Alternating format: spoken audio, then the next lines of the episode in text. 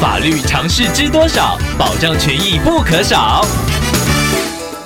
欢迎收听《法律知多少》时间，我们请到台湾瑞银法律事务所律师郑瑞伦来为您解答法律上的疑惑。各位听众朋友，大家好，我是郑瑞伦律师。郑律师您好，听众朋友 Rico 透过官网留言板想要请问您，他的阿姨最近跟朋友投资要成立一间医材制造工厂，而在申请执照的过程中需要一位理工硕士顾问，因此问了听众可不可以提供毕业证书，并且承诺之后。提供薪水福利，不过听众担心着，如果哪一天工厂发生意外，自己也会受到影响。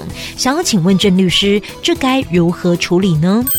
一般来说，公司行号跟特定人士签署的顾问合约，目的是要证明特定人士提供专业的意见。不过，顾问不会直接涉及到公司的运作跟经营，原则上，顾问的角色跟公司的经营是没有直接关联性的。